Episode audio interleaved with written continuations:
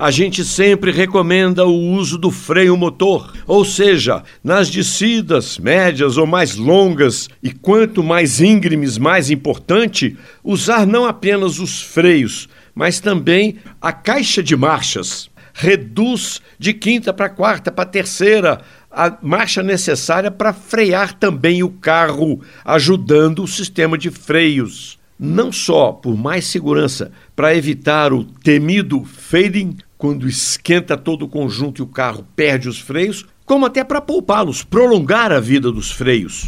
Pois o novo Honda City faz isso automaticamente. Um sistema eletrônico percebe que o carro está numa descida e o motorista freando e já vai reduzindo as marchas no câmbio automático CVT. Ou seja, queira o motorista ou não, um sistema eletrônico aciona o freio motor nas descidas.